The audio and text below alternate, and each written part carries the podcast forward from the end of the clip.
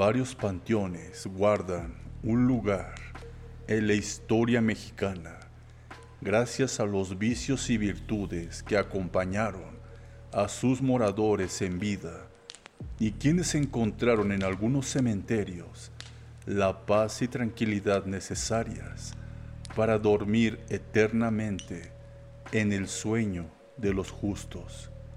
El cementerio de Santa Paula, creado todavía bajo el virreinato, fue el más importante en las décadas inmediatas a la consumación de la independencia de México. Había sido fundado hacia el 1784 oficialmente, pero este cementerio ya funcionaba desde el 1779, año en el que la viruela volvió a cobrar numerosas víctimas entre la población de escasos recursos. El hospital de San Andrés era el propietario y ante la grave crisis de salud, dispuso un espacio para los pacientes que lamentablemente no respondían al tratamiento médico y cuya única alternativa era rendirle honores a la muerte. Así decidió fundarse el cementerio en las afueras de la ciudad, en lo que hoy es parte del Paseo de la Reforma Norte, enfrente del inmueble que por años ocupó la Carpa México.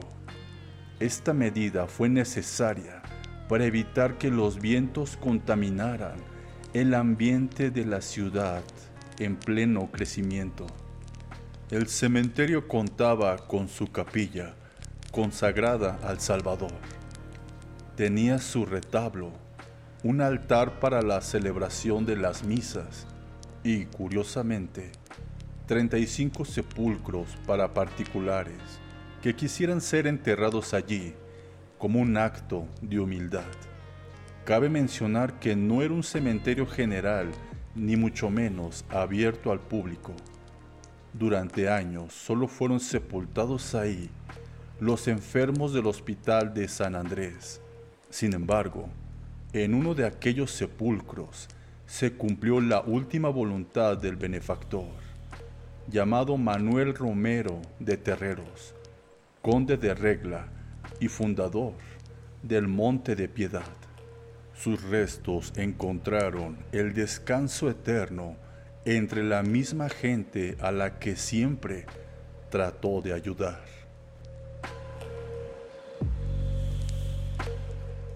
La capilla del Campo Santo de Santa Paula tenía su característica campana que anunciaba al vicario la entrada de los cadáveres, a los cuales bendecía junto con las sepulturas y celebraba las exequias, para evitar que la ciudad fuera testigo de las tristes procesiones y dolorosos cortejos fúnebres. Los entierros, por lo regular, se realizaban por la noche. Así los años transcurrieron y Santa Paula cambió como todo el país. Cuando México nació a la vida independiente, en 1836 fue declarado cementerio general y todas las personas que fallecían en la ahora Ciudad de México debían ser enterradas en él. Se decía entre la gente que era el mejor cementerio de toda la República. En él se supo reunir lo que llamaban la lúgubre hermosura, con la salubridad, decencia y aseo que merecían los nuevos y recientes moradores del cementerio.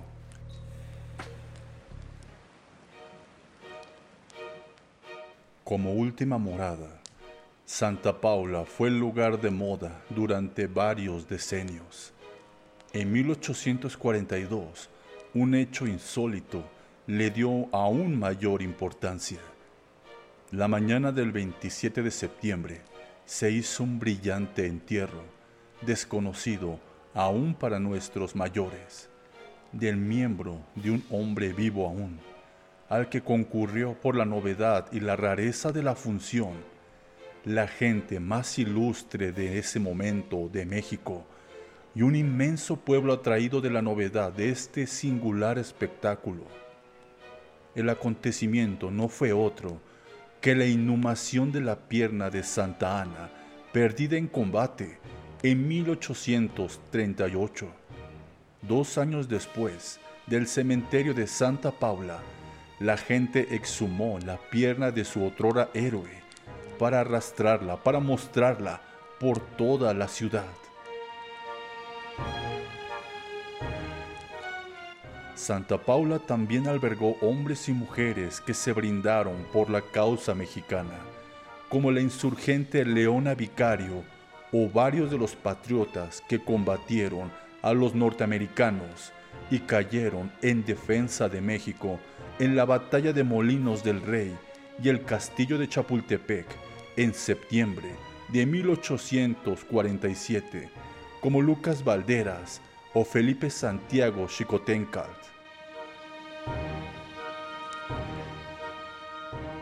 Los mejores años del cementerio se fueron poco a poco apagando a mediados del siglo XIX. Hacia 1869, el gobierno de la Ciudad de México ordenó su clausura para dar cabida a nuevos cementerios.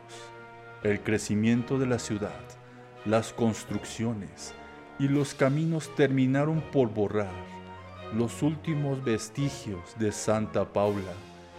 Cabe mencionar que Santa Paula quedó casi destruido años antes a consecuencia de un temblor ocurrido en 1858, por lo que ya había sido clausurado junto con otros panteones como el de San Fernando, Los Ángeles y San Diego, pues al ser absorbidos por la creciente Ciudad de México, constituían un riesgo para la salud pública.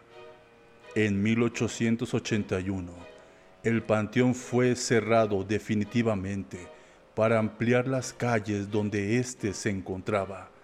Sin embargo, en 1883 se reabrió el panteón con el propósito de inhumar a las víctimas del cólera. En 1901 se ordenó limpiar el terreno de Santa Paula para que finalmente, en 1903, se llevase a cabo la demolición de las bardas que aún quedaban en pie. Pero dime, querido espectador, ¿Tú qué piensas?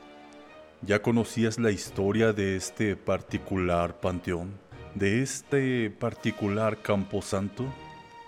Siempre es interesante saber un poco de historia, y más cuando se trata de los cementerios, los panteones, los camposanto, que siempre albergan dentro de sí y a través de su historia, historias fascinantes y lúgubres al mismo tiempo. Pero dime, ¿tú qué piensas? Y no olvides, querido espectador, si te gustó este video, no olvides suscribirte, compártelo y dale like, una manita arriba. Eso en verdad me ayudaría mucho. Les ha hablado el narrador de medianoche y esto fue Acechadores Nocturnos.